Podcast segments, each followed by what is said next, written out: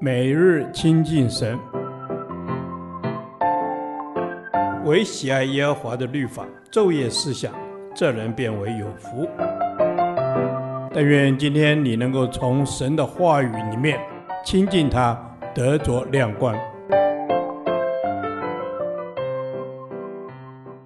立位记第二十天，立位记十章十二至二十节，公义与慈爱。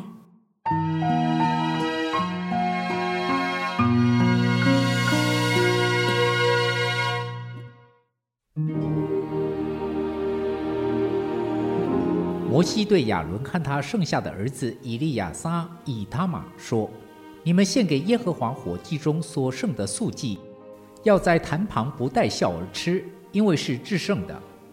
你们要在圣处吃，因为在献给耶和华的火祭中，这是你的份和你儿子的份。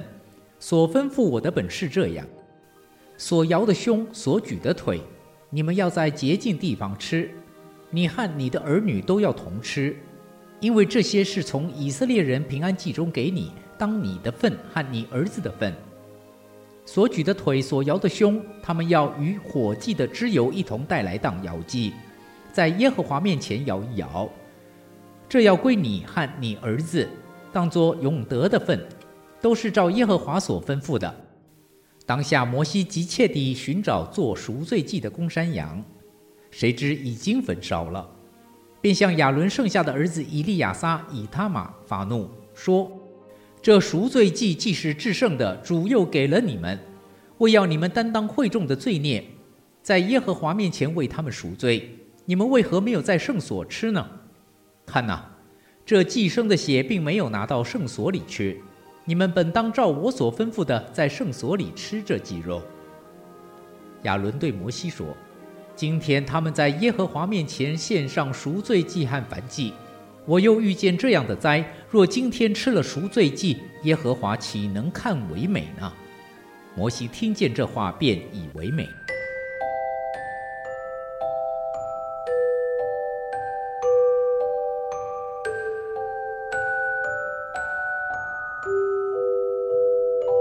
本段经文是一个重要的范例。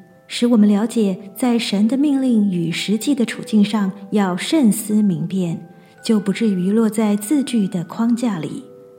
就如当年法利赛人抓住一个正行淫被拿的妇人，来到主耶稣的面前，他们只看见摩西的律法，而未看见这个妇人的需要。因此，教会也需留意，在一些事件的处理上，要避免陷在律法的字句里。而忽略当事者的处境和需要。摩西是一个忠心的仆人，神如何吩咐他，他就如何要求百姓和亚伦。即便在亚伦遭遇儿子被神击杀的事件后，仍是如此。按照神所吩咐的，亚伦和他的儿子们在献完赎罪祭之后，根据献祭的条例，应当留在圣所吃神所赐给他们的祭物。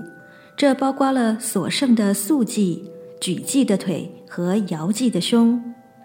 就某一个角度来看，这是恩典，因为是神所赏赐的。同时，这也是一个责任的提醒，因为要担当百姓的罪孽。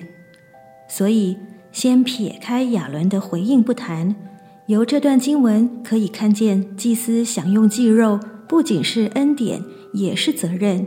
是对会众当有的责任。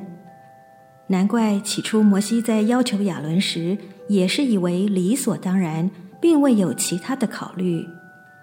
想不到亚伦并没有吃这些祭物，而是把它们焚烧了。这违背了神原来借着摩西所吩咐亚伦的定规。当摩西知道后，非常生气，向亚伦和他的儿子们发怒，并严严地责备他们。然而亚伦的回答是：今天他们在耶和华面前献上赎罪祭和燔祭，我又遇见这样的灾。若今天吃了赎罪祭，耶和华岂能看为美呢？亚伦的回答其实也有所本，因为照理吃赎罪祭的肉，应当带着感恩的心而吃，是释放的。这显然很难与亚伦当时的处境和情绪相调和。更想不到的是，摩西听见这话，便以为美。就一般人来看，摩西这位律法的执行者，应当在大大发怒之后，严严地惩治他们。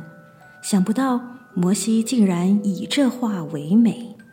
显然，摩西能够体会神是有怜悯的神，他能了解我们的心境，并体谅我们的处境。就如神曾经向摩西宣告：“耶和华，耶和华，是有怜悯、有恩典的神，不轻易发怒，并有丰盛的慈爱和诚实，为千万人存留慈爱，赦免罪孽、过犯和罪恶。”许多时候，基督徒执着在圣经的字句中，而失去怜悯的心，甚至教会分裂，还以为是爱神。盼望从这段经文里，我们学会慈爱与公义并存。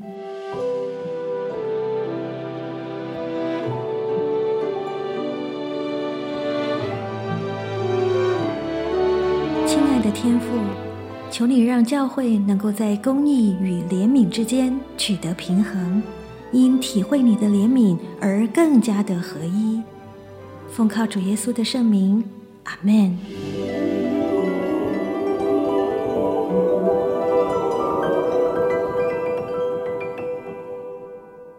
导读神的话，出埃及记三十四章六节。耶和华在他面前宣告说：“耶和华，耶和华是有怜悯、有恩典的神，不轻易发怒，并有丰盛的慈爱和诚实。”阿门。主啊，我要赞美你，你是有怜悯、有恩典、不轻易发怒，又有丰盛慈爱和诚实的神。你是如此的完全，我们也要完全，像我们的天父一样。感谢主。阿门。主啊，我们要完全，因为你是完全的神。我们能完全，是因为你在我们的生命里面。主啊，让我们每一天都能够快快的来到神你的面前，为要蒙恩惠得拯救，愿意将我生命的主权交给你，让你以慈爱引领我。阿门。主啊，你以慈爱引领我，你是有怜悯的神。我们总是在软弱之下犯了错，惹动了你的怒气，但你不轻易发怒，总是怜悯我们，而不降下你的惩罚。因你有丰盛的慈爱，让我们有机会悔改。阿门。是的，主啊，你有丰盛的慈爱，让我们能够有机会悔改。主啊，我不因着你有慈爱和怜悯，就轻易犯罪。我警醒。并保守我的心，因为你说我们要保守我们的心胜于一切，因一生的果效皆由心发出。阿门。我们要保守我的心，靠着耶稣面对软弱，胜过试探。